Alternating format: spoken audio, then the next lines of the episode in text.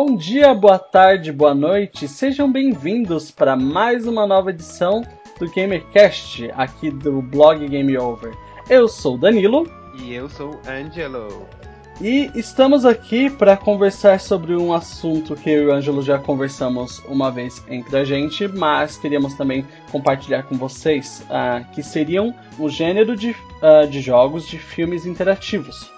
Porém, antes disso, nós queríamos agradecer a todo mundo que ouviu os, os podcasts anteriores, a todo mundo que mandou feedback sobre eles. Nós, gostamos nós gostamos bastante do, do feedback de vocês e esperamos que estejam gostando bastante do nosso trabalho. Exatamente. Se você não escutou ainda, eu não sei o que você está esperando, cara. O meu carioca às vezes. E vocês é só entrar lá, acessar o gameover.com.br e ouvir as duas edições anteriores. No podcast, no primeiro podcast a gente falou sobre o Fumito Ueda, que é o criador de Shadow of the Colossus, e está aí para lançar agora o The Last Guardian. E também na segunda edição nós falamos sobre o Nintendo Switch. A gente discutiu, a gente falou sobre o Wii U, então tá bem legal também. Mas se você já tá aqui, ouve esse primeiro, não tem problema não. Depois você vai pro próximo. Sim, não se esqueça de comentar, mandar pra gente feedback. Pode ser dos podcasts antigos mesmo também, que a gente vai lá e pode ler até no próximo podcast. Exato, você pode comentar no blog e também enviar um e-mail pra gente contato gameover.com.br. E agora, sem enrolação, vamos começar mais um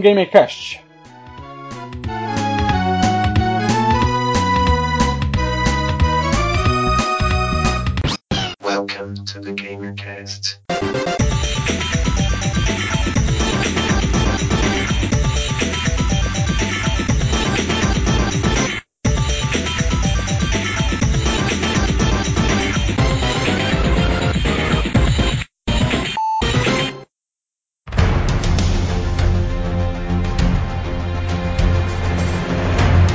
Como dito no começo desse episódio, a o tema desse podcast vai ser sobre o gênero de, de jogos que é de filmes interativos.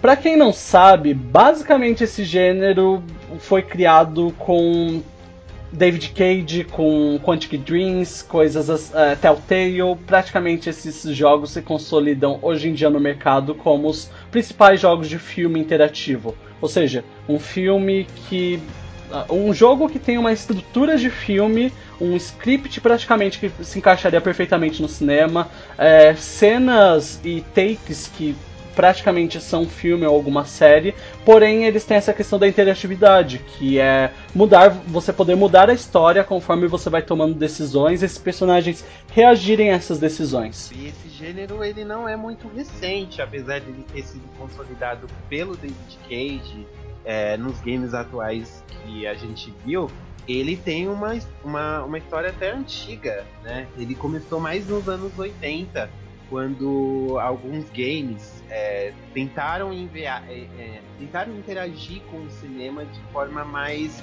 simétrica, assim, digamos, utilizando atores reais nas cutscenes eu acho até que a gente pode dizer que esse gênero ele, é um, ele veio derivado do point and click. O que, que você acha? Point and click, para quem não sabe, são jogos principalmente para computadores antigos que tem como foco mais história do que jogo em si.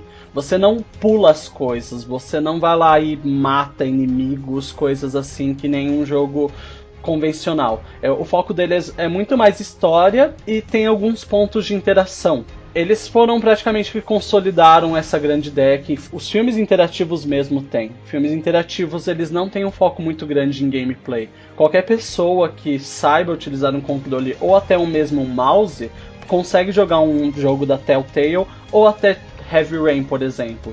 Com suas dificuldades, mas conseguiria. E poderia apreciar o jogo mesmo sem não ter tantas habilidades. E basicamente isso que é point and click, é você poder pegar seu mouse, apontar e clicar e vai avançando a história. Fala, é, lembrando que a gente não tá falando dos point and clicks assim mais tradicionais, que nem no caso do Monkey Island ou uh, Green Fandango, que são point and clicks mais famosos, mas aí eles já têm gráficos em animação. A gente está falando daqueles point and clicks mais antigos que tentaram interagir melhor como filme que no caso é o, Fantas Fantasmagória e o outro, o Night Trap, que tem aquelas meninas escandalosas lá, que os caras entram pra pegar elas e você tem que clicar no, nas armadilhas para poder salvar as meninas e elas ficam te agradecendo. Então, é bem tosquinho hoje em dia, mas na época foi algo diferente. Eles tentaram uma eles, eles tentaram uma abordagem bem legal assim de utilizar atores reais. Algo que também foi se repetindo nos jogos como um todo. E isso é legal de falar porque mostra como os games e o cinema eles sempre andaram bem juntos porque toda mídia nova ela precisa se inspirar em algo. Que nem o teatro quando ele surgiu. Uh, desculpa, o cinema no caso. Quando o cinema surgiu, ele se inspirava muito no teatro. Pega os filmes dos anos 20, eles eram só no mesmo cenário, no máximo dois cenários. Depois ele foi se adaptando e criando sua própria técnica. Os videogames, eles, é, eles meio que fizeram um caminho inverso. Eles tinham sua própria identidade ali, é, como entretenimento eletrônico, só que eles começaram a beber muito de Hollywood. E eles viram que essa mistura deu certo e dá mesmo. Tanto que hoje em dia, mesmo os jogos que não fazem parte do gênero filme interativo, eles são cinematográficos em vários outros aspectos. Se você pega, por exemplo, The Last of Us, muita gente já coloca ele na categoria de jogo cinematográfico. Ele parece muito um filme mas ele mantém as características de um game muito fortes. O que não acontece com os jogos da Telltale, que o Lu citou, e os jogos do David Cage da Quantic Dream, que é o Heavy Rain e o Beyond Two Souls, e ele vai, e vai sair mais algum, mais um agora o ano que vem, que é o Detroit Become Human, que vai contar a história aí dos androids. Mas antes disso tudo, a gente vai começar a falar dos primeiros mesmo jogos é, cinematográficos, do, do, gênero filme interativo, que é o Dragon's Lair e também outro que se destacou bastante foi o Time Gauss, ambos dos anos 80. Para colocar vocês em retrospectiva, nessa, nesse mesmo, no mesmo ano que lançou Dragon's Lair, que foi 83, o Nintendinho tinha acabado de ser lançado. Ou seja, as únicas coisas que eles tinham de cinematográfico em geral seriam tipo jogos de sexta-feira 13, alguns jogos de arcade, que no caso seriam sprites, um 3D muito primitivo e super tosco que nunca ninguém iria considerar humano, e no caso Entre Dragon's Lair, que foi um jogo que foi lançado para os arcades e ele é basicamente um filme desenho interativo. Ele lembra muito, ele lembra muito filmes da, da Disney. Inclusive ele foi feito por um ex-animador da Disney, o Don Bluth. Um, e ele foi lançado para arcades e a ideia basicamente era um jogo que você tinha que fazer quick time events, você tinha que apertar o botão na hora certa para poder avançar na história. Se você não avançava na história, você perdia uma vida, três vidas e você tinha que colocar uma nova ficha. E esse jogo, ele também, como ele foi o primeiro assim a utilizar dessa premissa, ele era bem primitivo. Então ele não tinha uma dublagem e os efeitos sonoros eram bem ruinzinhos. E a animação da morte também era praticamente todas iguais, não tinha muita variação não. Esse jogo conta a história de um cavaleiro chamado Dirk, que tem que salvar uma, uma princesa do calabouço de um dragão. É, ele não era exatamente muito original, mas como eu falei, para 83 você vê um filme, desenho interativo, tipo, você poder jogar um, um filme da Disney era alguma coisa fenomenal para todo mundo. Então, tipo, o pessoal achou maravilhoso, achou super, super legal ele em geral. A animação dele parece da Caverna do Dragão mesmo, que o nome, o nome é parecido ele lembra bastante aqueles desenhos dos anos 80, porque, né, não tinha aquele 3D maravilhoso que nós temos hoje.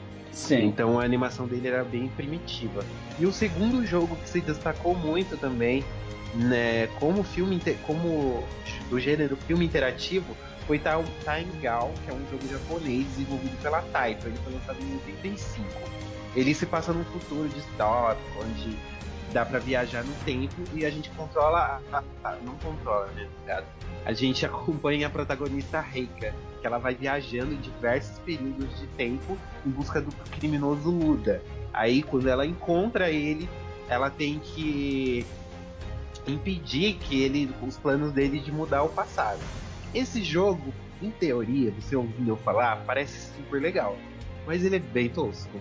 Ele tem. O, o gameplay dele dura 20 minutos e a dublagem dele é bem zoada e ele, ele não tem uma abordagem assim muito profunda. Também ele foi feito para arcade, né? É, eu não sei se isso seria uma desculpa, mas assim, é, ele, a, a, protagonista ela chega no cenário e ela é atacada, ela é atacada sem nenhum motivo. Simplesmente, ela vai chegar todo o cenário, ela vai ser atacada. Então, é, é, sim um motivo porque arcades na, não, você não podia ficar muito tempo. A ideia dos arcades sempre foi comer a maior parte das suas fichas. Então, tipo, te, tem uma fila atrás de você de outras pessoas que querem jogar. Então, 20 minutos é um ótimo tempo para você ir lá e jogar um, arcade, um jogo de arcade do começo ao fim em geral. Mas. Então teve. Eu acho que deve ter bastante gente que perdeu ficha, hein? Porque pelo gameplay que eu vi, era bem rápido. Sim. Bem ligeiro para apertar os botões. E Dragon's, então... Dragon's Lair também não era diferente. Ele comia ficha, comia todas as suas fichas. Se você fosse a primeira vez que você jogava ele, você ia gastar, tipo, muitas e muitas fichas só para você chegar no final. Nossa, que zoado. E eu não gosto, não curti muito Time Gal, não. Eu olhei assim e falei, ah, não. E ele ganhou ainda a versão depois nos anos 90. Ó, ele foi lançado em 85 e nos anos 90 ele ganhou a versão pro Sega Mega CD, que era aquela adaptação Sabe aquele adaptador enorme? Sim, é, aquele, aquele negócio que você colocava no Mega Drive parecia um parasita. É, Sim. exatamente. Uhum. E também o, ele foi, ganhou uma versão para PlayStation, acreditem se quiser. Tem Time Gal pro PlayStation 1. E a única coisa assim que eu achei bacana do jogo era a questão do, das mortes dela. Porque se você errava, ela tinha uma variação muito grande de jeitos que ela morria e isso deixava o, o jogo um pouquinho mais interessante. Mas de resto, é um jogo tipo super simples que não. Ele agrega por causa disso. Da, né? da inovação em si, né? Exato, mas assim, totalmente descartável. Porque até comparando com o Dragon's Lair, Dragon's Lair, se eu não me engano, ele é mudo. Ele só tem mais alguns efeitos sonoros. Time Gal, você já falou, ele tem dublagem, tipo, eles foram lá e já melhoraram a tecnologia do Dragon Lair um pouco. Mesmo que não tenha ficado muito bom, ainda assim foi uma evolução tecnológica.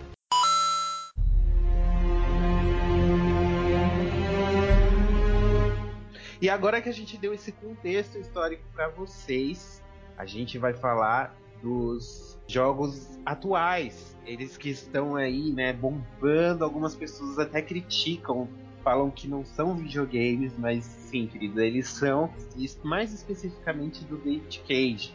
Ele que é o mestre, louva a Deus, né, como diria o Zangado, desse gênero atualmente, ele fundou a Quantic Dream. E antes disso ele só tinha trabalhado com trilhas sonoras. Ele tinha feito um jogo, né, Danilo? Você comentou o primeiro jogo dele. Dois. Ele chegou a fazer.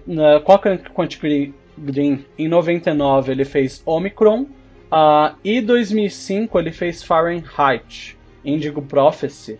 E Fahrenheit é o que meio que consolidou essa ideia dele de jogos, filmes interativos em geral, porque o Fahrenheit em si é um jogo muito ele é muito cinematográfico, muito, muito mesmo. Quantic Dream, ela foi fundada em 97, então ela já tem um tempinho aí. Só que ela só ficou conhecida realmente no mundo dos games em 2010, quando saiu Heavy Rain que conta a história de um pai que perde o filho para um assassino do origami. Que ele sequestra a criança na época das chuvas e mata elas afogadas e deixa elas uma orquídea numa mão e um origami na outra. Lembro qual mão é que ele deixa no negócio. Mas é isso. E o filho dele desaparece. Mas antes disso, no caso ele tinha dois filhos, o game começa mostrando como ele é, como a vida é maravilhosa, porque ele é arquiteto, rico, e um, um, ele perde o primeiro, o filho mais velho dele num acidente. Então ele já ficou meio traumatizado, assim, tava bem louco da ideia. Acabou perdendo a esposa. É aquele, bem aquele tipo thriller policial. E no game a gente não. Aí depois acontece a história do sequestro. Mas no game a gente não controla só ele. Isso que eu achei muito bacana. A gente controla quatro personagens. Que um deles é a. Como é que chama a jornalista? É a. Me... Madison. É Madison, né? Exato. Um deles é a Madison, que ela é uma jornalista, e ela tá investigando esse assassino do origami também, porque ele já sequestrou algumas crianças, então ele já tava no radar da polícia. E o filho do protagonista, ele foi só mais uma dessas vítimas que a gente vai acompanhar a história. A gente também controla o Jaden, que é um policial, e ele ele tá investigando, ele foi ele é do FBI, ele foi chamado para essa cidade para ajudar no caso do assassino do origami. E por último, a gente controla o Scott Shelby, que ele é um detetive particular contratado pelas famílias das vítimas para poder juntar pistas sobre os assassinos. Então ele começa a visitar outras famílias também que sofreram para juntar pistas, para entender melhor como é, aconteceu como aconteceu o desaparecimento das crianças. E é muito interessante de você ver essa narrativa que vai pulando de um personagem, pulando para outro e vai se montando esse thriller policial em que você vai ter que fazer questionamentos, você vai ter que escolher perguntas, escolher respostas para você interagir e dependendo das respostas que você der, você muda a reação da pessoa, é, fazendo a história mudar para um caminho diferente. E isso acaba dando várias possibilidades de finais para o game. Heavy Rain, ele surgiu, na verdade, antes do, do, jogo ser lançado, ele surgiu, na verdade, de um tech demo que foi lançado em 2006, se eu não me engano, junto com Play 3, que mostrava uma das personagens, ela conversando com... ela meio conversando, fazendo uma entrevista, e eu me lembro que todo mundo ficou bem impressionado na época do quão Isso, realista. Essa demo é maravilhosa. Sim, o do quão realista era a feição dela, o jeito que ela falava, os movimentos dela e eh, foi em 2006 isso. Todo mundo ficou extremamente empolgado com a ideia de um jogo assim, porque nunca tinha sido mostrado até então alguma coisa tão real com gráficos 3D, alguma coisa tão humana. Foi sinceramente impressionante. Eu me lembro de reações da época que o pessoal, eu mesmo, fiquei bem impressionado com, com o conteúdo que eles estavam mostrando. Exato, e a Tech Demo ela não tem muito a ver com o enredo, mas a moça que foi mostrada, ela foi introduzida no jogo. Só que no jogo ela faz é, a mãe de uma das crianças que desapareceram. E outra coisa também muito legal no Heavy Rain são os momentos de tensão. Porque é, depois que o, o assassino do origami sequestra o filho do protagonista, ele te manda uma caixa de papel com vários testes que você tem que fazer, provações para você poder achar seu filho. Durante o gameplay, os personagens eles podem morrer. Então, se você tá numa briga, se você tá acontecendo alguma coisa assim, é, e se você erra um botão, e no momento você vai ter que apertar sequências de botões conforme vai aparecendo. E se você erra um botão, esse o personagem ele pode morrer e o jogo vai continuar sem ele. O game ele, você, ele meio que mostra assim que você tem que é, aprender a viver com as suas escolhas. Então, se seu personagem morreu, você deve continuar com seu personagem morto. Inclusive, no, quando ele ganhou é, prêmios ah, por Heavy Rain, né, que foi um jogo muito inovador, ele disse que o videogame, essa história de lutar o bem contra o mal, de ser super poderoso, de ganhar super de ganhar superpoderes, ó, estão repetindo as coisas. Essa história de tipo, o cara que salva a princesa é pelo menos é, é uma taxa minúscula do que o videogame pode proporcionar. Por isso que ele começou a investir no gênero de filme interativo. Sim. Uh, ah, para vocês terem uma ideia, ele já, já o trabalho dele em Fahrenheit também já foi bem interativo. Ele, de uma certa forma, é um prototipo do que o Heavy Rain iria ser. Ele tem muitos elementos do Heavy Rain em questão de gameplay, de cenas. Uh, ele tem essa jogada de você ficar trocando de personagens. A única diferença é que o enredo do Fahrenheit não é muito bom.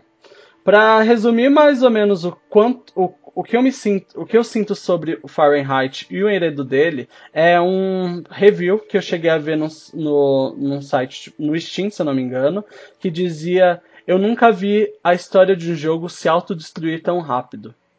E é um bom resumo em geral do Fahrenheit e em geral da minha opinião do David Cage. Eu gosto. Então, eu não, eu não, eu não joguei, então eu vou fazer a glória a Glória Pires. Okay. Não sou capaz de opinar. eu, eu, já, eu já deixo claro aqui que eu não gosto do David Cage como um diretor. Eu gosto dos jogos dele em geral, Porém, conforme você vai pegando as jogadas dele de diretor, porque todo diretor de cinema e de videogames, eles têm uns certos vícios, certas uh, assinaturas, digamos assim, e eu não gosto das assinaturas do, que o David Cage faz. Por... Desenvolva, desenvolva. Desenvolva, ok. Primeiro que ele gosta muito do sobrenatural mexer com o mundano. Só que ele sempre faz isso de uma forma muito, muito, muito ruim. Por exemplo, é, Fahrenheit, assim como Heavy Rain e assim como Beyond Two Souls, que depois a gente vai falar sobre ele, uh, ele começa muito bom. Fahrenheit fala sobre a história de um personagem chamado Lucas, que ele está num restaurante, uh, no banheiro de um restaurante, e do nada ele começa a ser possuído por algum espírito, alguma coisa que vai lá e obriga ele a assassinar uma pessoa que está dentro do banheiro junto com ele. Tipo, a pessoa está lavando a mão e ele assassina e ele vai lá e assassina essa pessoa. E nisso, assim que ele assassina a pessoa, ele meio que acorda e tipo, putz, o que que aconteceu? Eu tenho que me livrar dessa. E a primeira cena do jogo é muito, muito, muito boa, que você tem que cobrir os rastros, rastros do assassinato que você acabou de cometer.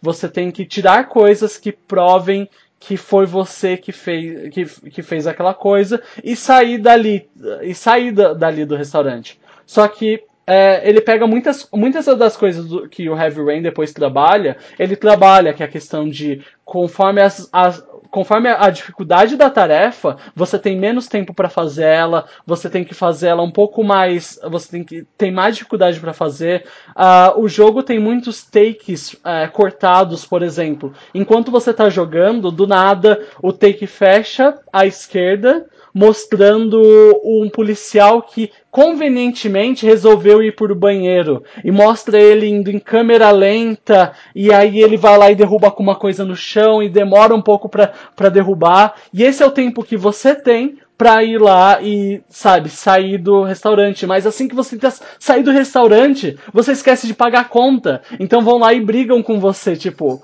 ah, por que, que você não, não pagou a conta? E você vai lá e paga a conta apressado e, e vaza. É um começo muito, muito, muito interessante, que inclusive é uma assinatura dele. Heavy Rain começa muito interessante. O Beyond Souls começa também muito, muito, muito interessante. Mas eu acho que o David Cage tem um problema em manter as coisas interessantes até o final do jogo. Porque tanto em Fahrenheit quanto Heavy Rain Beyond Two Souls, isso é uma opinião pessoal, claro, ele começa a tropeçar no próprio enredo dele.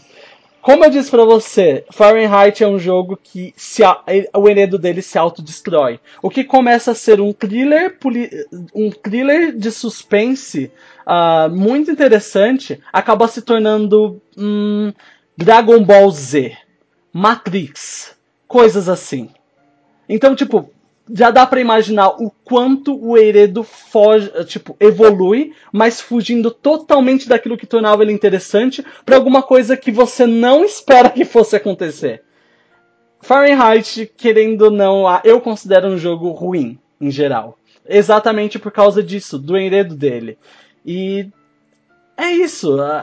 Eu não tenho uma opinião muito positiva em geral do David Cage por causa disso. A assinatura dele, e que, que se repete entre vários jogos, sempre me deixa meio uh, pé atrás.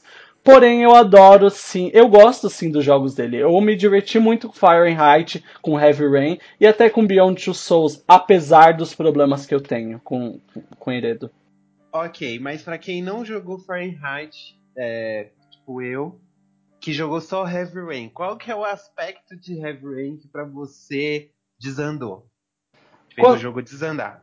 O Heavy Rain, ok. Ele começa também muito interessante, como você mesmo falou, tem, a, tem as partes que acaba falando sobre uh, a família dele, que ele tem uma família perfeita, até que começa a acontece um desastre. E aí o jogo se torna extremamente deprê.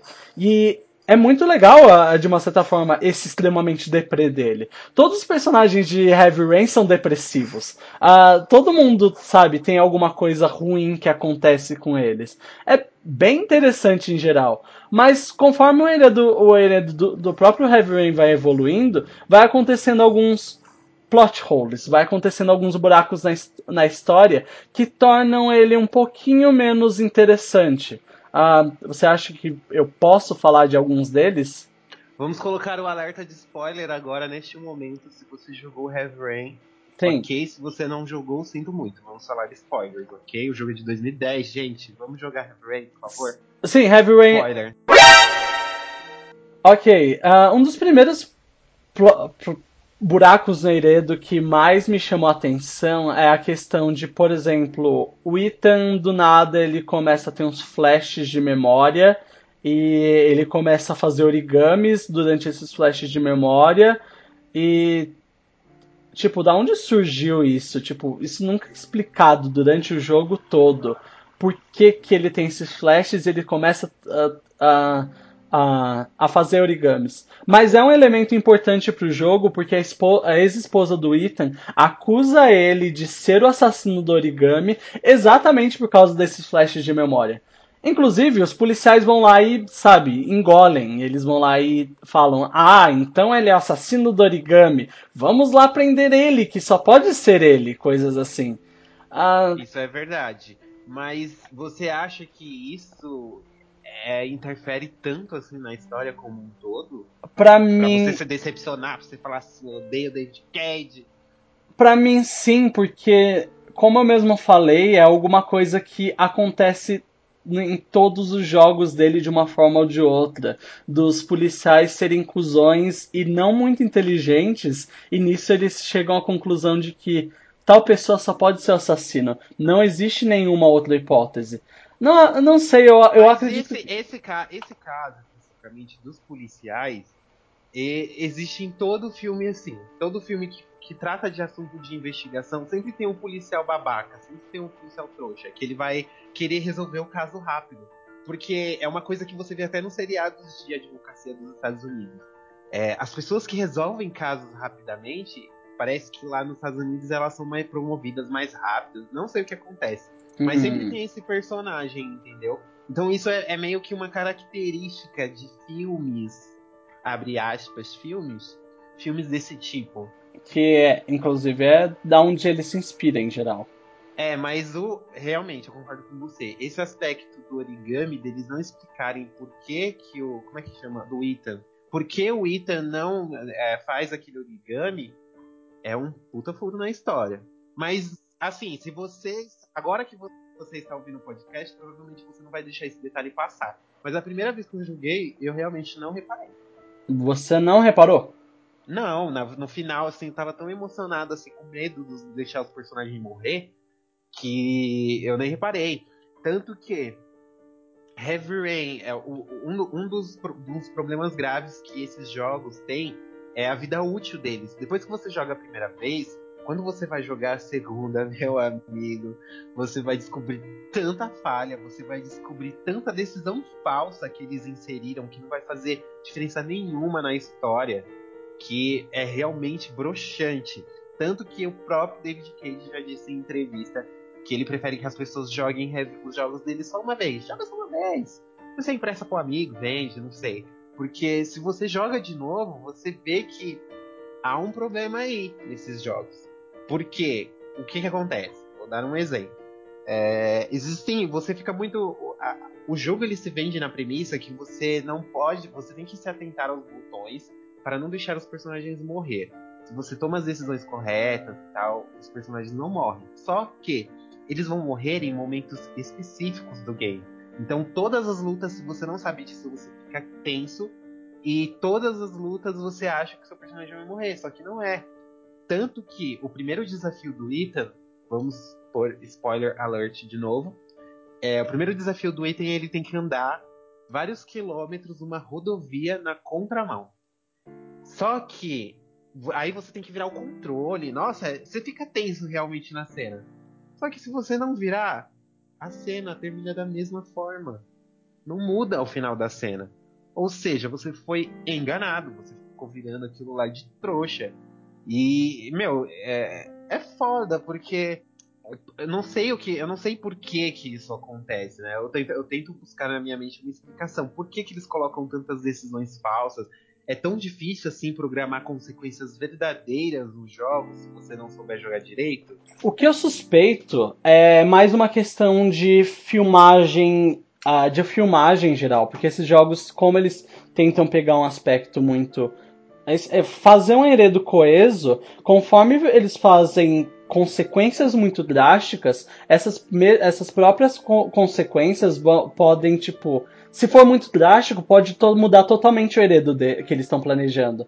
Então, vamos dar um exemplo de um jogo da Telltale, sem spoilers, então, é... mas sem spoilers, mas a Telltale ela tem jogos que são em séries. Uh, tem episódio 1, 2, 3, 4, 5. É como se fosse uma série de 5 episódios e cada episódio vai sendo lançado com o tempo. Mas imagina que se, se por exemplo, um, uma consequência no episódio 1 mudasse tanto a ponto de ter praticamente duas versões do episódio 2, que consequentemente vai criar quatro versões do episódio 3. E entendeu? Eu acho que eles não, eles não conseguem ainda fazer alguma coisa tão ramificada assim, porque é muito custoso você fazer essas várias versões, essas várias ramificações em geral. Só que eu acho que tem pelo menos é, alguma consequência tinha que ter, sabe? Não, é, o número de decisões falsas nesses jogos são enormes. E, Sim, muito grandes. É, e eu acho que não é tão difícil assim, sabe? Você fazer pelo menos duas opções, sabe, para cada desses, para cada momentos decisivos, vai, não precisa ser o jogo inteiro, porque a gente sabe que tem alguns diálogos que eles estão lá só para complementar a história. Então, se você, dependendo da resposta que você dá, realmente não faz muita diferença. Mas momentos decisivos, que nem esse do carro, era para ele morrer, não era para ele sobreviver. Era para continuar a história sem ele, era para ficar naqueles três personagens. Só que ele vai encontrar Madison, mais pra frente. Ele encontra a jornalista, ele começa a se relacionar com ela. Então, se ele morre ali no primeiro desafio, todo o resto tá lascado do jogo, entendeu? Sim. E, e é, aí complica um pouco, mas aí é, cabe ao roteirista do game bolar um, um, jeito. Não precisa ser várias alternativas, mas bola um caminho, ó. Se acontecer isso, um caminho assim. Porque aí você limita esses caminhos. Não precisa você vendeu o jogo como se ele fosse uma coisa de possibilidades infinitas, sendo que ele não é. Mas aí também entra um outro problema desse tipo de enredo, que se eles fossem dar tanta liberdade assim para os jogadores uh, fazerem o que, que, que, eles quiserem de uma certa forma, que as consequências sempre tivessem e ainda se mantesse meio que no enredo, pareceria tudo conveniente demais, entende? Tipo, o Ethan morreu no primeiro desafio. E convenientemente, ainda assim, a Madison descobriu algumas coisas que ele só descobriria com o Ethan. Só para poder manter ela no enredo. Então, tipo, tem equilíbrio aí. Eles não podem ir lá e fazer alguma coisa muito drástica, porque senão custa muito caro. Mas ao mesmo tempo, eles não podem fazer alguma coisa, sabe, muito conveniente, porque fica difícil para quem assiste acreditar que aquilo pode ter, sido, a, a, ter acontecido de verdade. Tipo, conveniência demais, você já deve ter visto alguma série que você achou alguma coisa conveniente demais para acontecer e você ficou meio assim com a série, meio, hum. Não entendi direito o argumento. O argumento é que, nesse exemplo mesmo do Ethan, uh, se, se a gente fosse manter o enredo, tipo, o Ethan morrer no primeiro desafio, o que faria mais sentido, vamos ser sinceros, mas uhum. ele morrer e a Madison, para avançar o enredo dela, ela precisaria de informações que o Ethan tinha que ele só vai conhecer ela depois. Entende? Entendi.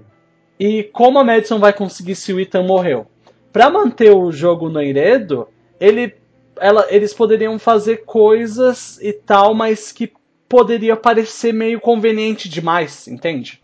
Mas aí vamos se esforçar mais um pouquinho no roteiro, né, querido? É. Vai se esforçar um pouquinho mais no roteiro. É tudo uma questão de tentar encaixar as coisas. Mas eu não sei. Pode, pode ter many influências que fazem os, é, os jogos do David Cage ser assim. Que é, pode ser tipo prazo para entrega, é, desenvolvimento, custo. Isso tudo pode influenciar. Mas aí na hora do marketing, né, ele se vende fazendo. mentindo pros jogadores. Simples assim. Eu acho que é culpa do David Cage. Eu já joguei praticamente todos os jogos dele e eu conheço o formato dele, então eu fico meio assim quanto, quanto ao que ele faz em geral. Mas, prosseguindo, vamos prosseguir. Prosseguindo, prosseguindo. Porque se a gente for achar defeito nesses jogos, a gente. A gente vai achar muito. a gente vai passar um bom tempo aqui. Agora a gente vai falar do segundo game do David Cage, que também fez muito sucesso, que é o Beyond Two Souls. Esse jogo é muito amor, porque ele tem uma história muito legal, ele mantém o nível de história do é, Heavy Rain. E ele traz atores mais famosinhos, porque os atores que fizeram o primeiro game, eles não são muito conhecidos. E eles foram renderizados e tal. Inclusive, ele é um dos, é o melhor gráfico de PlayStation 3. Sim, você vê sardas no rosto dos personagens. É uma expressão assim tão vívida, tão forte. E os, até os cabelos, assim, é o melhor cabelo de PlayStation 3 que você vai ver são em certas cenas do jogo, não no jogo inteiro. Mas enfim, o jogo ele conta a história da Jodie, que ela é uma menina que possui uma entidade com ela. Ó, lá vem os negócios paranormal mesmo, que ele puxa lá do, dos outros jogos que ele fez antigamente. Ela tem essa menina ela tem uma entidade que anda junto com ela e ela não sabe o porquê.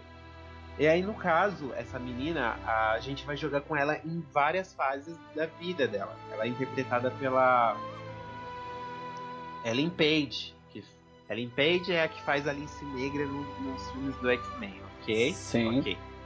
E aí ela é interpretada pela Ellen Page e eles renderizaram da Ellen Page criança.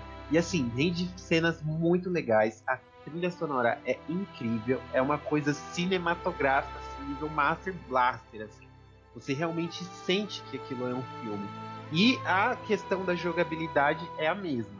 Você vai ter que interagir com objetos através de lá e apertando um botão. E nas cenas de ação, você vai poder que você vai poder é, apertar os botões na hora certa para poder se safar.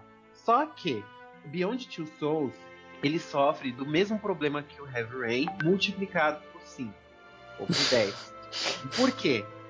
Em Beyond Two Souls, nós jogamos a história da Jodie em parte. Por exemplo, você joga a primeira parte com ela criança, aí depois você joga com ela adulta, aí depois você volta com ela adolescente. E você vai jogando várias partes da linha do tempo dela em ordem aleatória. No final do game tudo faz sentido, a história se encaixa assim com um primor, ó. É, arrasou David Cage. Só que qual é o problema? Ele se vendeu na mesma premissa de você tomar decisões, de você mudar o futuro de Jodie. Só que como que você vai mudar um futuro que já está traçado? Fica aí para vocês refletirem. A história de Jodie já está pronta. A gente não altera nada na história dela. A gente altera detalhes mínimos que não fazem nenhuma diferença.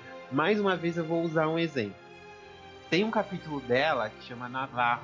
Que ela vai viver numa fazenda com os índios e tal. Eu detesto esse capítulo. É capítulo Ele é- insuportável. Ele é o pior capítulo do jogo Ele todo. é, ele é o mais comprido, né? Junto com aquele da guerra, ele é o mais longo. né? Sim, prossiga. E o que que acontece? É, nessa fazenda tem uma- um espírito do mal que tá causando lá.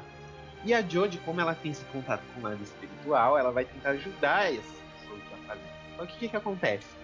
Eu resolvi fazer uma experiência, Beyond eu, eu joguei umas três vezes, mas sempre com alguém diferente do lado. Porque isso é uma coisa legal dos jogos David Cage. Se você pega uma pessoa que nunca jogou e você sabe o que vai acontecer, e você vê a pessoa se desesperando, é engraçado. E é aí, mesmo. eu peguei e fui jogar novamente pra ver o que mudaria se eu tomasse decisões diferentes. Aí que você se decepciona com o jogo. E aí eu. é, no- na batalha final contra o espírito mal, a Jodie tem que fazer lá um, uns símbolos, tem que fazer um ritual lá, invo- invocar o portal, fazer os símbolos iluminados e tudo. E o que que acontece? Se você não faz nada, o final é o mesmo. O final do capítulo é o mesmo, o espírito não vai embora e as pessoas vão te dar tchau, te dar beijinho, ok, vamos conviver com o espírito aqui. Porra, David Cage, muda o final dos Navarro. Como que você faz o mesmo final se você acerta o negócio, se você erra? Que coisa sem sentido, cara. Não faz isso. Não acaba com as nossas esperanças em você. Isso é horrível. Isso aí é tipo relaxo. Isso pra mim é relaxo. Fazer um negócio Sim. desse é relaxo. Sim, e, e, tipo, isso- nesse não é o único momento do jogo. Tem muitos Não, momentos que se você literalmente largar o controle não vai fazer diferença nenhuma Ah. pro final. Exato. Tipo, é. Tem momentos de batalha. Se você. A Jodie não morre, se vocês têm uma noção. Porque é, novamente, ela já tem a linha do tempo dela, o destino dela já foi traçado. Você só tá ali pra assistir. Então, quando é, você larga o controle, o Aiden, que é a, entidade que anda junto com ela, ela vai te ajuda se você estiver numa situação de perigo. E é sempre muito conveniente. É exatamente aquilo que eu tava falando. É conveniente o Aiden estar tá ali, porque qualquer problema que, tipo, ah não, a George deveria morrer, David Cage foi lá e falou, não, o Aiden pode ir lá e salvar ela, sabe? Tipo, esse é o momento que ele Mas vai lá. Tipo, coloca a morte, é um jogo, é um videogame. Coloca a morte no negócio, ali, coloca o game over. E é uma outra coisa também que ele não gosta, ele não gosta de game over no jogo. Ele já deu Sim. depoimento falando disso também. Mas, meu, é um jogo de videogame. Se você falha, tem que ter consequências. E no jogo da Jodie, no Beyond Two Souls, não tem consequência praticamente nenhuma. Isso é muito chato. Porque você quer ver o final bom, você quer ver o final ruim, você quer ver o que acontece. Essa interatividade do filme, do, do gênero filme interativo, sabe? Tem que ter uma consequência. Então você só tá ali pra assistir a Jodie? Então faz um filme, não faz um jogo. Ah, tô revoltado agora. é revoltante mesmo.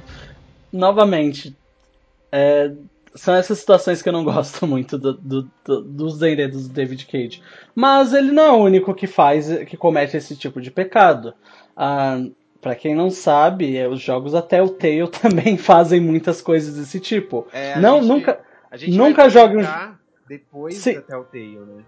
Sim, mas já, já aviso, nunca jogue um jogo da Telltale duas vezes, porque na segunda você vai sempre se decepcionar exatamente pelos mesmos motivos. Exato. Mas antes da gente falar da Telltale, vamos só dar um briefing aqui por cima do novo jogo do David Cage, porque ele faz jogos exclusivamente para PlayStation. Então, que inclusive, Oi? que inclusive nós, nós na BGS vimos ele, né? Vimos uma demonstração que foi a mesma da E3. Olha que lindo. Eles Uhum. vêm pra cá eles trazem a mesma coisa que a gente viu na internet. Eu acho isso Sim. o máximo. Só que não. Aí então o que que acontece? O novo jogo do David do, do David Cage se chama Detroit Become Human, que ele conta a história, eles passam em Detroit num futuro em que os androides convivem entre nós, eles são nossos empregados, eles vão buscar nossas compras, eles cuidam das nossas crianças. Só que eles, eles são vendidos assim, você passa no, na loja, não tem manequins, tem androides lá com a mão no vidro, tem um cachorro pedindo pra você comprar eles. E ele, eles têm essa autoconsciência de que eles foram construídos para servir. Só que algo está acontecendo que eles criaram aí uma autoconsciência. Tem uma certa série na HBO chamada Westworld, para quem não conhece, que também está utilizando desse mesmo tema. Mas ok. E o que que acontece? Nesse jogo, ele vai sair o ano que vem, ele foi adiado também. E olha que, olha que interessante, ele também é, veio de uma tech demo. Porque em 2013 foi lançado a tech demo Cara, Cara ou Cara para os íntimos, que ela mostrava um robô sendo construído. Ela, essa demo ela se passava no PlayStation 3 e ela ia mostrar um novo motor gráfico da Video. E ela mostra esse robô sendo construído e ele começa a responder os testes, quais é o número de séries, idiomas que ele fala e tal. E esse robô, é, quando ele fala que ele vai ser vendido, ela começa a ficar assustada. Ela fala que pensou que ela estava viva. Aí o cara começa a desmontar. É maravilhoso essa cena. O cara começa a desmontar ela desesperado, falando que ela tá com defeito e tal. E ela começa a implorar pra ele que. Você já viu essa tech demo? Eu vi, ela é muito, muito, muito boa. Muito, muito, muito boa. Muito, muito, muito boa. E aí é, o cara começa a desmontar ela desesperadamente, porque ela tá com defeito, que não era pra ela pensar. E ela implora pela vida dela e o cara no último momento deixa ela viver, deixa ela sair de lá e entrar no pacote dela pra ir pra loja e ser vendida, sabendo que ela sabe que ela está sendo vendida. E isso é muito legal, essa, essa história de robô, coloca um robô no meio, coloca ficção científica, me coloca numa nave e eu já tô lá. Eu adoro histórias desse tipo. E eu lembro muito que esse enredo do Ex Machina, que é um filme muito bom de 2015, vocês vão assistir. Excelente. Fica a dica, é um filme muito legal que ele também fala dessa questão da consciência, envolvendo robôs, obviamente. E aí, Danilo, eu gostaria de saber de você agora quais são suas expectativas para o Detroit barra Ex Machina Become Human. O David Cage, assim que ele anunciou esse jogo, ele já deixou bem claro que ele está cuidando dos problemas que foram ditos anteriormente referente a Beyond Two Souls, que é essa coisa de tudo, de nada ter uma consequência. Então, nesse caso, ele está co colocando bastante consequências para o que pode acontecer. Pelo é. menos é o que ele diz. É, ah, pela demo também que foi mostrada lá na BGS, produtor é, ele falou que em cada cena vão ter pelo menos quatro tipos de finais diferentes para suas escolhas. Então, Sim. ok, mas aquilo lá vai mudar aquela cena. Mas aquilo vai mudar o final do jogo? Aquilo vai interferir na minha próxima cena? É isso que eu quero e, saber. E é isso que nós ainda não temos a resposta, porque a única cena que foi mostrada essa interatividade, ela é muito interessante que uh, se vocês uh, procurem no YouTube, mas é sobre um robô que eu não me lembro o nome dele, mas é um robô que cuida. É Connor, se eu não me engano, Connor. Exato. Que ele é um robô policial que ele tenta fazer uma troca de um, uma troca de reféns, no caso, tipo, pegar um refém que um robô ele enlouqueceu e ele tá tentando matar uma menina. E você tem que faz, argumentar com esse robô e pegar informações na cena do crime para tentar fazer o, o, seu argumento funcionar e ele soltar a menina sem ilesa. Um, e essa, essa cena em si é muito interessante por mostrar essas coisas de consequências. Eu acho que pelo menos nessa cena ele mostrou um bom trabalho nisso. Mas a cena demonstra que é alguma coisa fechada, sabe? As consequen... o que você faz na cena e as consequências é, são fechadas dentro daquela cena. Eu, pelo menos, não imagino como eles podem trazer as consequências para fora daquela cena em si. Tipo, se o robô morrer, ou se seu personagem morrer, ou se a menina morrer, eu não imagino como eles vão trazer para fora da cena. Exato. Porque é algo bem fechado mesmo. E eles não mostram. Embora eles estejam alegando isso de que tudo vai ser muito diferente, tudo vai ter consequências a longo prazo, não foi o que eles mostraram até o momento. É, vamos ficar com o pé atrás com David Cage. David Cage temos que tomar cuidado. Sim, mas Detroit já mostra um potencial muito interessante. Eu, pessoalmente, vou jogar ele porque, como eu falei para vocês, eu gosto do, dos jogos dele, mesmo que não, eu não goste da direção dele. E ele Parece muito legal, parece muito interessante. Eu realmente quero pelo menos jogar ele uma vez para ver qual a história dele, o que, que ele vai me contar. É, eu gosto, eu gosto. Põe um robô aí que eu tô assistindo. Põe um robô, me leva para Marte que eu tô assistindo. E agora, encerrando aqui essa parte de David Cage, a gente vai começar a falar da Telltale, outra produtora assim gigante que se consolidou nos jogos do gênero filme interativo.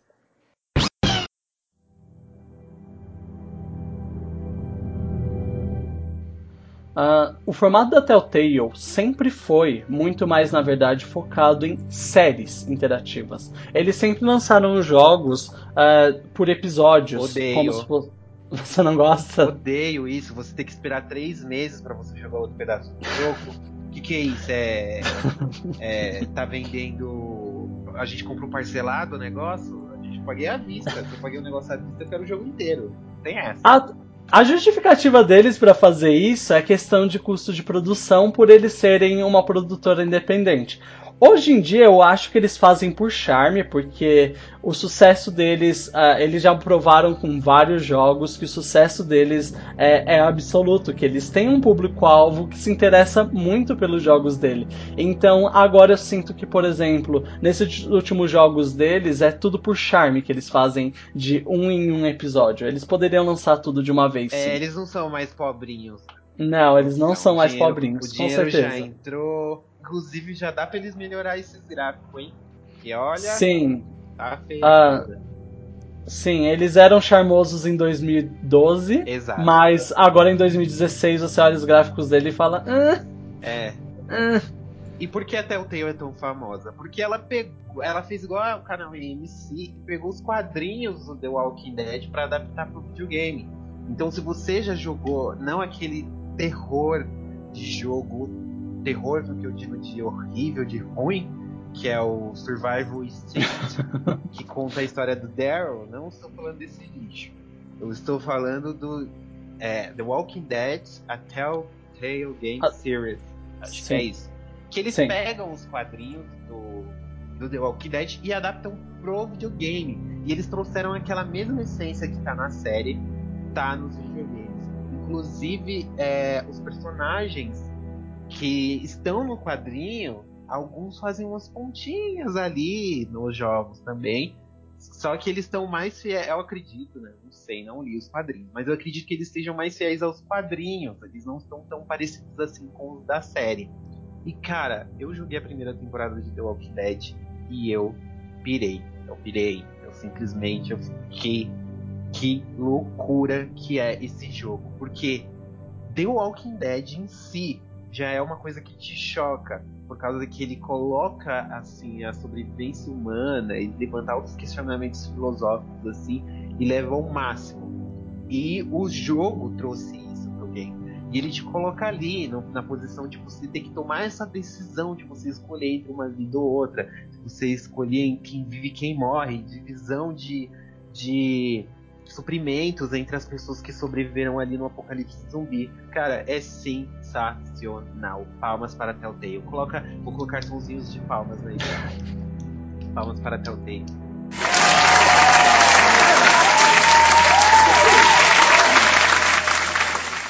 E assim, a Telltale, ela, independente das críticas que ela recebe sobre os jogos dela, uma coisa que eles sabem fazer muito bem é um enredo muito interessante, porque, sinceramente, o, eu acho que o Ângelo já teve isso de ficar tenso, só esperando o próximo episódio, ficar empolgado com a ideia do que, que vai ter no próximo episódio. Eu não fiquei. E eles... Porque... Não? Não, porque quando eu comprei o jogo já tinha saído ah, ok, válido. Ok. Não, Mas quando, quando eu joguei. Quando eu joguei, eu, eu tinha comprado ele quando ainda estava sendo lançado, então eles conseguem fazer um clima muito tenso e um, um enredo muito interessante. Então o jogo te prende tanto que termina o episódio e você fica tipo, não, eu quero mais, cadê mais disso? Por isso que eu não aguento, ah, eu tenho que comprar ele inteiro. Tá. Sim, por isso que você detesta os jogos da Telltale, exatamente por serem episódios. Um, e só corrigindo uma coisa, Walking Dead foi o mais famosinho deles, foi o que, tipo, deu para eles um algo mais mainstream. Mas eles antes já, já estavam trabalhando com licenças, com, por exemplo, De Volta para o Futuro, Jurassic Park, eles chegaram a trabalhar com CSI, coisas assim, é, para fazer jogos em episódio. E embora sejam mais antigos, eles até que são legais, eles só são mais. Como dizer? Eu diria que o estúdio, a, a Telltale, nessa época que ele fez da CSI, que ele fez de, de Volta para o Futuro, eles ainda não estavam tão amadurecidos quanto a como fazer o enredo, como fazer isso em episódios. Mas também são muito bons. O é, ponto auge deles já foi adaptado pela Telltale. Isso, é, foi, tem Game of Thrones, tem uh, Borderlands, tem agora Batman, que estão falando muito, muito, muito de novo. Muito, muito, eles estão falando bem, eles estão falando excepcionalmente bem de Batman atualmente. E as únicas críticas em geral que eu ouvi da, da Batman foi a parte de, da engine deles, que é praticamente a mesma de cinco anos atrás, então eles precisam realmente dar uma atualizada. Existe um que se chama Poker Night, of tem Inventory, é um jogo que eles fizeram, que a ideia é você jogar poker com personagens que na época, pelo menos 2010, eram extremamente famosos, como o, um, dos, joga, um dos personagens da Penny Arcade, que não sei se vocês conhecem, é um site internacional, o Heavy da Team Fortress 2 e o Max do, da série Sam and Max. Eles todos você jogaria poker com eles e eles têm um jeitão deles agirem, tem um jeitão deles, uh, tem a personalidade deles numa, num jogo de poker. Então é, é, bem divertido e bem interessante. Eu me lembro de, de ter feito bastante sucesso.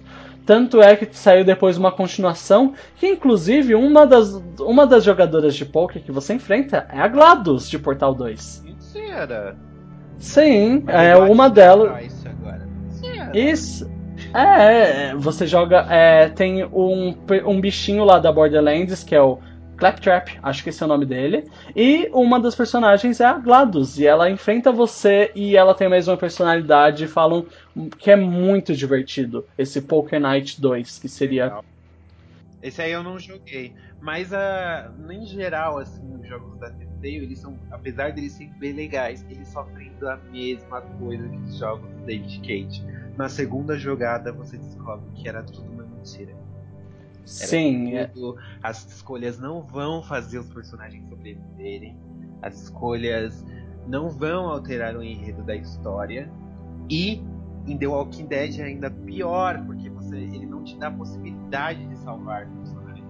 Os personagens vão morrer e você vai continuar sem eles. Fim da história.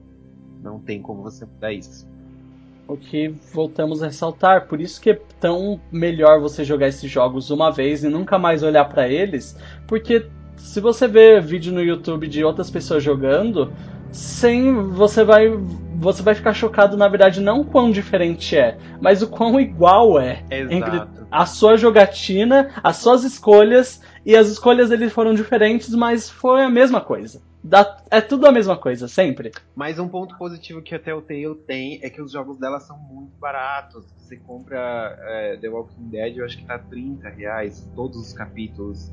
É uma coisa assim, muito barata. Então, para você se divertir Não. com uma historinha legal, acho que vale a pena. Não só muito baratos, mas também são muito interessantes. Eles te prendem mesmo. Quando você começa a jogar o, uhum. o Walking Dead, a, o começo é muito interessante só vai ficando cada vez mais interessante. Então, mesmo que as consequências não façam diferença, você, ainda assim é um enredo cativante, é um enredo interessante, muito interessante. E agora, é, encerrando essa parte de Telltale, a gente vai pro nosso último bloquinho do podcast, em que a gente vai falar sobre Until Dawn, que é o jogo mais recente, que foi lançado agora, e também vamos falar sobre Life is Strange, porque Life Strange tem um dos maiores furos do universo. Esse jogo é amado por muitos, mas o final dele fez eu odiá-lo, então a gente vai falar deles agora.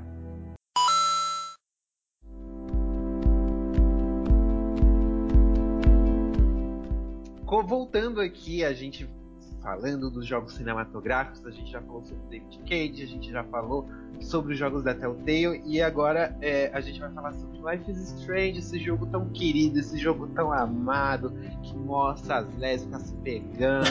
Mentira, não tem isso, mas é um enredo que é, chama muita atenção.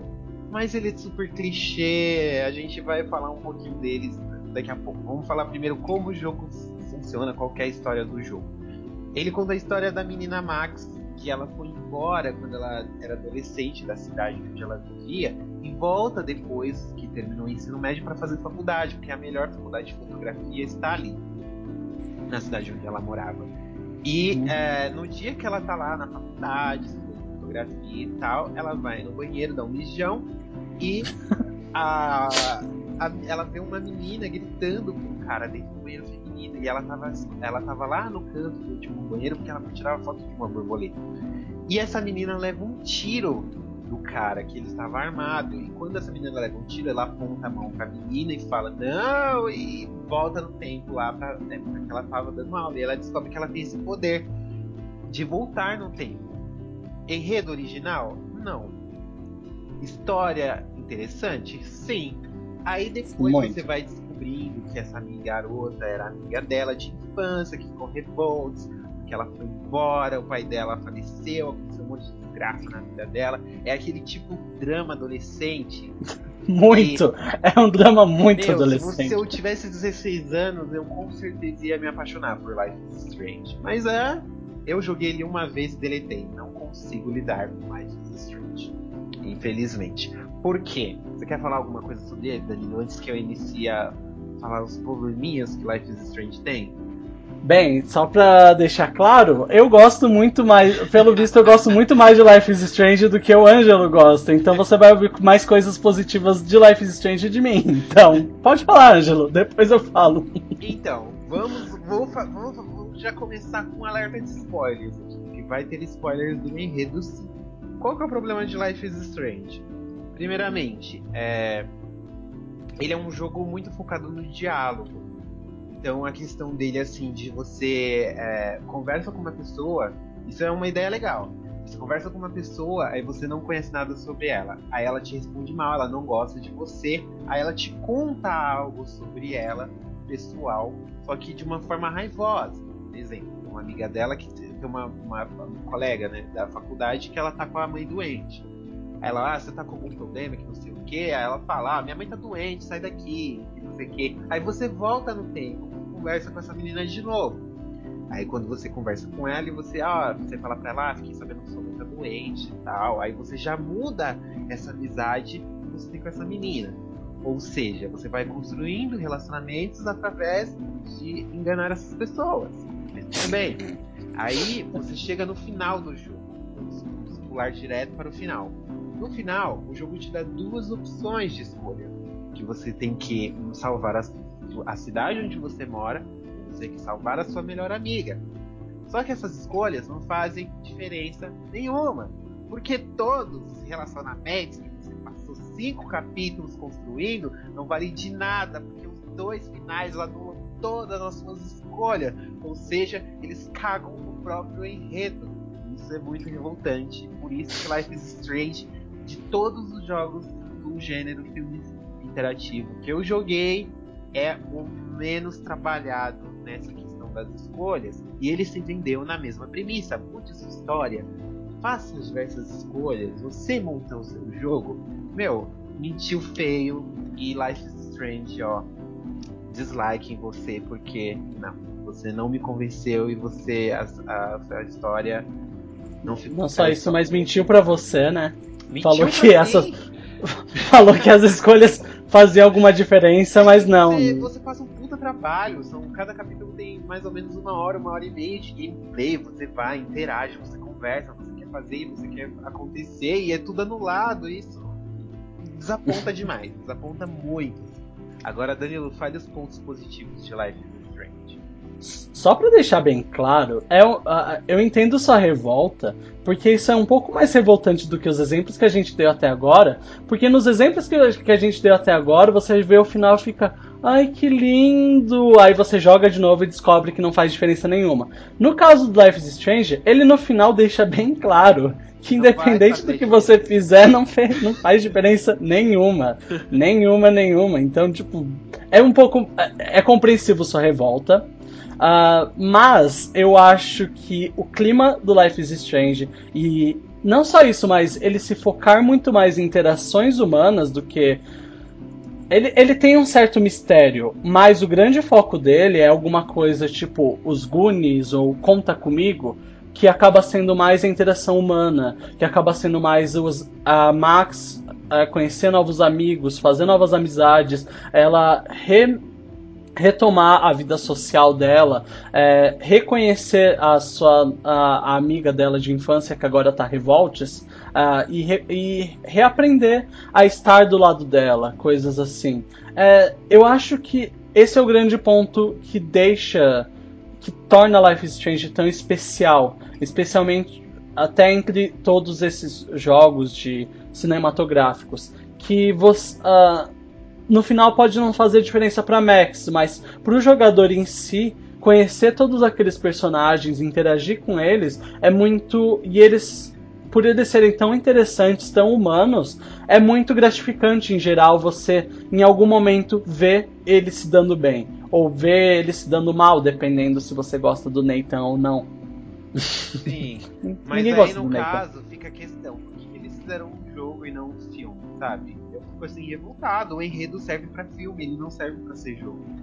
Sim, é, ele, ele serve totalmente para um filme, mas minha opinião é, eu acho que por mais que o jogo tenha tirado os bons momentos da Max, ou pelo menos a consequência desses bons momentos, para mim eu tive muitos bons momentos. Eu acho os personagens dele muito memoráveis. Eu adoro, a, a, sabe, eu acho a Vitória é uma, uma vadia, mas ainda assim eu acho ela interessante. Eu acho a Chloe super revoltes, mas ainda assim é muito legal ver essa relação que ela vai construindo de novo com a, Ma com a Max. É tipo, é bom de se, de, assist, de se assistir. Do ponto de vista do jogador, é muito gratificante todo o jogo. É, pode-se dizer que sim. Mas essas todas, eu reconheço todas essas características e qualidades do enredo, principalmente. Mas eu, particularmente, eu, Ângelo Prata, tá? Não vem falar que é tipo. Eu, Ângelo Prata, particularmente, todas é, esse furo no final, ele se sobressaiu. Todos os momentos legais e enredos. É como se eles falassem, tipo, ah, trouxa, o jogo não valeu de nada, você jogou à toa, você jogou só pra ver elas mesmo. Porque você não conquistou nada com esse jogo, a não ser ver essa história.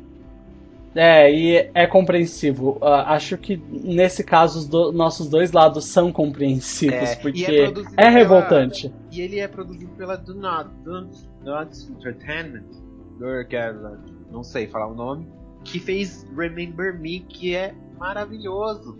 Remember Me tem um enredo muito foda. Ele é um. É, é, Remember Me, como videogame, ele incorpora assim vários elementos ele não é um jogo tipo, super inovador e tal. Poderia ter uma sequência? Poderia ter uma sequência. Poderia melhorar mais a interatividade, principalmente com os objetos e os cenários muito lineares. Poderia melhorar isso também. Fica a dica na Entertainment.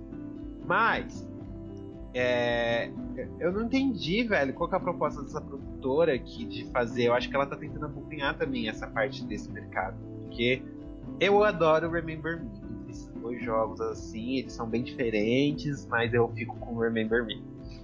Que, mas é, é, de uma certa forma eles quiseram abocanhar essa parte do mercado e eles fizeram um ótimo trabalho, porque, uhum, sinceramente, Life is, sim, Life is Strange é um dos mais memoráveis entre todos os jogos cinematográficos. Porque é. lembra aquilo que eu falei já de é, a visão do diretor se repetir durante os jogos? Sim. Também acontece na Telltale quando você joga, conforme você vai jogando jogos da Telltale, você vai sacando antes mesmo de acontecer algumas coisas, exatamente porque você já viu em outros jogos. Acontece. E é, é, o Life is Strange é o primeiro trabalho deles nisso. Então é tudo muito inovador, é tudo muito novo para você. Uh, agora a gente vai falar sobre um Down, porque um Down é o melhor de todos. e é. Ah, você nem, nem jogou. dizer que sim, eu joguei. Ah, você jogou, verdade, é verdade, eu, você jogou. Eu não tenho PlayStation 4, para você que não está sabendo, sim, sou pobre, hashtag quero um PlayStation 4 de Natal. E... Ah, vamos fazer vaquinha pro Ângelo. Por favor. Vamos fazer. e, mas eu peguei um PlayStation 4 emprestado do meu vizinho e joguei Until Dawn, assim, e eu gostei. Until Dawn é um jogo que ele funciona como filme interativo. Ele funciona muito bem. Sim. Uh, já, já, já aviso spoilers, o Until sofre o mesmo problema de todos esses que a gente falou. Mas ele, ele, ele tem méritos que tornam ele, na minha opinião, superior a eles. A história de Until Dawn conta sobre amigos numa cabana na, no inverno no, nas montanhas. Onde você já viu isso antes? Praticamente todos os filmes de terror da face da Terra. Sim, 80. são adolescentes que ficam bêbados e tal. E nisso que eles ficam bêbados, a, uma, uma amiga deles, que é a Hannah, eles acabam, tipo, mandando uma carta para ela que, elas, que eles sabem que ele gosta de um dos de um dos personagens, que é o Mike, e a Hannah vai lá e fica toda, sabe, ai meu Deus, ele finalmente me correspondeu. E ela sobe para descobrir que, tipo, todos ele. É, ela sobe e fica toda apaixonada pelo Mike para descobrir que todo mundo tava escondido no quarto só olhando ela. E ela e... já mostrando as tetas pra Mike. Ela já tava quase mostrando as tetas pra, pro, pro Mike. Um, compreensivamente, até, ela fica bem brava, bem triste com o que acontece, e acaba saindo no meio da neve, da neve uh, triste. E a irmã gêmea dela, que é a Beth, acaba indo perseguir ela. Resultado, as duas morrem. elas acabam caindo de um desfiladeiro e elas morrem. Então, é, eles acabaram com todo, todo é, acabou com toda, sabe, a amizade entre eles. Tanto é que só um ano depois que eles acabam ah, indo para o mesmo lugar para tentar reconciliar as amizades. Isso aí eu já ah, acho bizarro essa ideia. É, isso aí eu acho que, não sei, poderia ser considerado um furo no roteiro, porque seus amigos morreram numa montanha, elas desapareceram, você não sabe onde elas estão. Ela, onde elas estão. Olha a concordância. onde elas estão. E aí você volta pro mesmo lugar. Eu não quero mais ir lá nunca mais. Vai fora, ficar eu lembrando não... da morte eu não... das pessoas. Fora! Eu não sei como ele convenceu isso, mas Josh, que é o irmão da, das, da, da Beth e da Hannah, convence os outros oito amigos dele a voltarem para esse lugar. E um tio Down acaba contando essa, a história de como é essa volta para esse lugar e que coisas estranhas acabam acontecendo. Uh, e no meio desse jogo ele pega uma coisa bem David Cage também, que você acaba controlando todos os nove personagens. Já vou avisando, é um jogo de terror e um slasher, então todos esses personagens podem morrer durante a história. Porém, você tem a escolha de também salvar todos esses personagens. E isso que é a grande premissa do Until Dawn. Sim. Você jogar um slasher, só que onde você pode salvar todo mundo. Sim, é nisso que Until Dawn se destaca, por exemplo, na questão do Life is Strange que a gente falou anteriormente Ok, às vezes tem decisões falsas? Tem. Tem coisa que não faz diferença nenhuma? Tem. Só que é, você vai querer saber como que você salva todos eles. Com certeza, querido, alguém vai morrer. Você não vai conseguir fazer de primeira. Eu duvido que alguém consiga de primeira salvar todos os personagens. Não consegue. Sim, porque muitas das coisas. É, quando você assiste um filme de slasher o, e o personagem não olha para trás e você fica gritando pra tela falando: Olha para trás, seu burro, seu idiota! Uhum. Ele tá logo atrás de você. Então, isso acontece no jogo, e mas você tá controlando. Então você meio que cai nessas armadilhas que acabam matando os personagens querendo ou não. Tipo, você tem que ser muito sagaz ligeiro. É, pra, e ligeiro para você poder sair dessas sacadas que o jogo, dessas armadilhas que o jogo quer te colocar. E, a, e outra coisa bem interessante é que o jogo ele foi dirigido pela Maria Sazwowski, que ela não dirigiu nenhum jogo antes desse. Foi, eu acho que o primeiro game que ela dirigiu. E o roteiro foi escrito pelo Graham Hasnick e o Larry Fessenden que são dois roteiristas de cinema. Eles também não tinham trabalhado com jogos. E o estúdio que produziu Until Dawn foi, o, foi a Supermassive Games, que an antes disso eles não tinham produzido nenhum game de relevante próprio deles. Eles faziam mais DLC é, para jogos do PlayStation, por exemplo, do Little Big Planet 2, as DLCs foram eles que fizeram. O eles fizeram port da Killzone em Exato, HD, eles depois que, eles, eles que fizeram a remasterização do Killzone em HD e tal, e eles fizeram esses freelas. Fizeram esses freelas para os outros estúdios, mas um jogo próprio deles assim de relevância, esse foi o primeiro. E outro destaque também para Until Dawn é que os atores, eles são os bem famosinhos. Tem a atriz que ela se chama Hayden Panettiere, Panettiere que interpretou a Claire no Hero. Sim, aquela atriz baixinha lá. Que... A loira e tal. Não, não ah, nós também. save the cheerleader. Save the cheerleader. Save the cheerleader no Until Down também. E o Sim. Rami Malek, aquele gato maravilhoso que está no seriado Mr. Robot. Ele interpreta o Josh, que é o irmão das meninas gêmeas. Tem outros atores? Tem, só que eu não conheço eles. Eu conheço dois, pra mim, eles são famosos. Oxi, você não conhece Peter, Peter Stormrage? O cara que faz psicólogo? É, tem um jogo, no, tem um personagem no jogo que é o psicólogo, que ele é o Peter Stormrage, se eu não me engano. Storm. Ok, agora eu não, eu não vou conseguir reconhecer esses nomes, mas ele fez bastante personagem famoso. Com alguma frequência você acaba encontrando ele nos filmes. É, ele é reconhecido. Ah, quando você vê ele, ele é reconhecido. Fala, conheço esse cara, mas eu, tipo, de cabeça, assim, não lembro também né, do personagem dele. Sim, mas uh, se você jogar um Down, depois você vai ver ele, você vai falar, ah, é o psicólogo da um Down. Eu, eu pelo menos passei por isso, tipo, eu já assisti filmes recentes com ele e falei, ah, é, é esse cara mesmo. Ah, entendi. Um, enfim. uh, e esse, essa questão, tipo, o a Down foi toda filmada com esses atores de verdade, a captura de movimento é deles mesmo, a atuação, tudo, é, a, a, a aparência, tudo em geral. Isso dá de uma certa forma uma certa. dá um.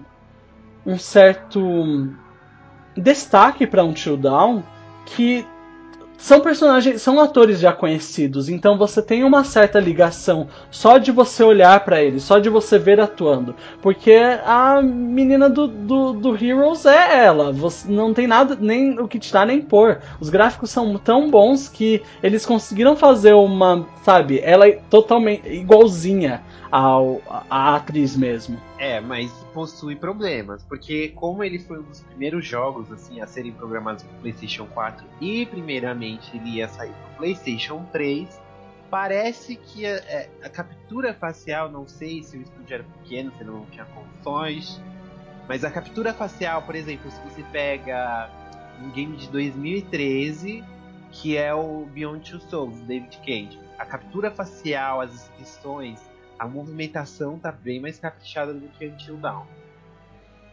Vamos Sim. pegar um exemplo daquela insuportável, eu até esqueci o nome dela, aquela menina rica. Já a Jéssica? Não. A Emily. Exato. A Emily é o ser humano mais insuportável que você poderia conhecer. Ela é muito chata. E é, ela tem umas expressão que ela tá meio olhando pra cima, assim, parece que ela tá, sei lá, incorporando alguma coisa e ela tá falando com você de boa. Aí você, meu Deus, menina, por que, você tá me olhando desse jeito? É e, e, ela, e ela é super nojenta. Você vai jogando, e quanto mais você vai jogando, menos você vai gostando dela, porque ela é muito, é, muito, muito chata. nojenta. Tem a cena que, você, que ela tá quase caindo e a gente. E, ele, e ela tá gritando com o namorado dela pra salvar ela. Ela, me salva! Que você quer? Você tem obrigação. Aí você tem que. A, a, a bendita escolha de dar um esporro nela. Olha, eu achei isso maravilhoso. Aí você fala, para de gritar comigo, sua cadela vagabunda. E ela fica brigando com você, mesmo quando a vida dela tá em risco. Ela começa a gritar que nem uma desesperada e fica tipo, não, você tá fazendo isso. E tipo, ela é muito chata, a Emily. Mas é muito bom exatamente por causa disso. Inclusive é um jogo que eu recomendo você jogar dublado, uh, com a dublagem brasileira mesmo, porque a dublagem é excelente Não, mesmo vamos, sendo vamos, brasileira. Vamos dar palmas pra essa dublagem brasileira. É muito boa, ela é excelente. Palmas pra a, dublagem. Peraí, a minha favorita. Palmas. Palmas, palmas. ok. Eu tô pondo as palmas aqui agora.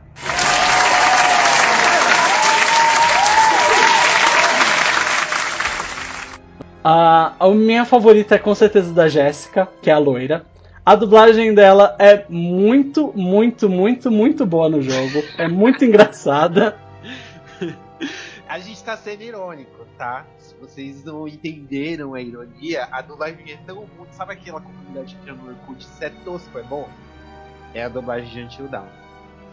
Mas vale a pena. Eu acho que é, um dos motivos, grandes motivos que eu gosto desse jogo, que ele é um dos meus favoritos, é que ele não se leva tão a sério. Sim. Quando a Heavy Rain, a Heavy Rain, a Beyond Two Souls, eles se levam muito a sério. Eles querem fazer uma história cinematográfica extremamente séria, dark, em alguns momentos deprê, coisas assim. Já Until Dawn, por ser um filme de terror B, ele não se leva muito a sério. Ele tem momentos que você olha para as atitudes dos personagens e vê como eles agem e vê eles xingando uns aos outros, você fica tipo, nossa, por que, que esse povo gosta um do outro? Por que, que eles resolveram ir pro mesmo lugar? Todo é. mundo é cuzão nesse, nesse jogo.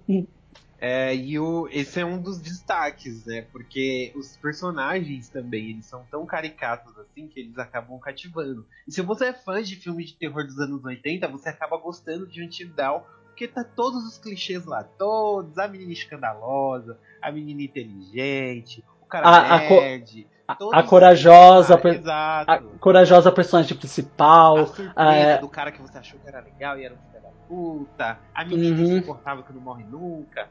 Tudo tá lá, tá tudo lá. E assim, é, apesar dele não ser muito longo, ele é super gostoso de jogar, ele é muito fluido. Então você acaba jogando e querendo rejogar também, e colocar seus amigos para jogar, porque ele tem umas pegadas de susto, assim. É jump scare que chama, né?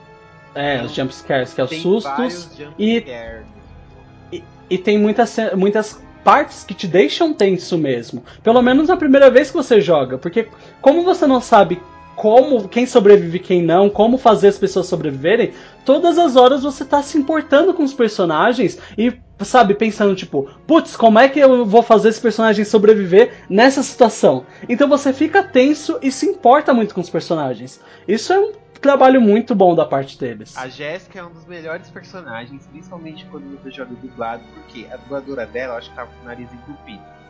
Tinha horas que ela ia falar alguma coisa que era, tipo assim, super simples, que era uma coisa super baixa, e ela gritava, tipo, você tá bem? Muito estranho. E, olha, palmas para a Jéssica naquele momento icônico em que ela abre a porta e fala que vai trepar gostoso. Ei! É, cretinos! É vocês mesmos! Eu sei que estão aí! Que caralho estão tentando fazer? Querem tanto assim estragar nosso barato? Então adivinha! Vocês não vão!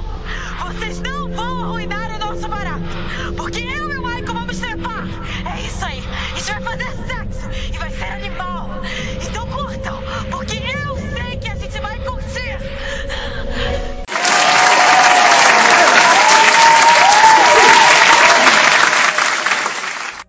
É muito bom. Eu, e é um, um, dos motivos que eu mais recomendo um Till Down acima de qualquer outro.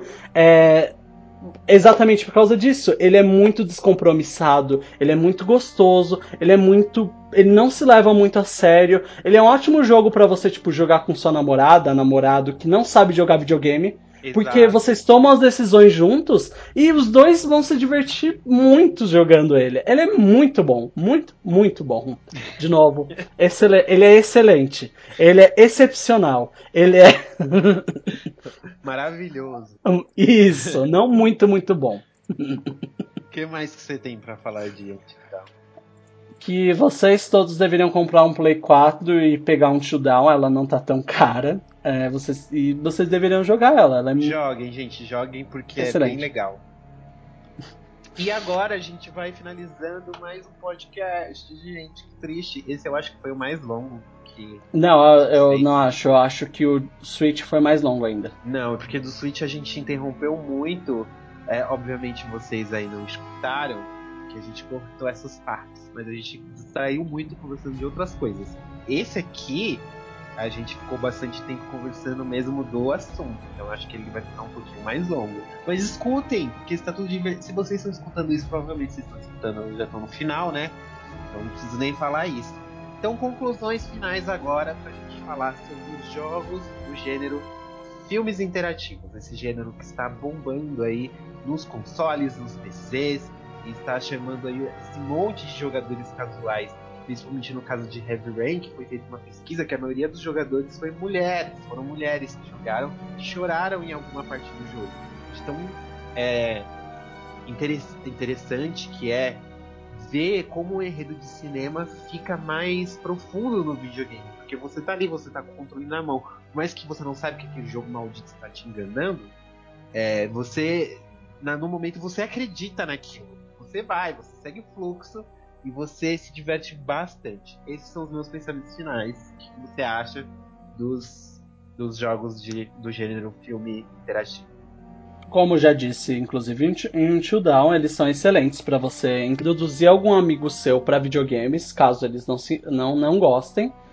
É um gênero de jogo que, independente se você gostar ou não, ele está aí para ficar, porque mais e mais deles são produzidos, não só pela Telltale, mas tem mais vindo principalmente de walking simulators que são equivalentes, são parecidos com eles.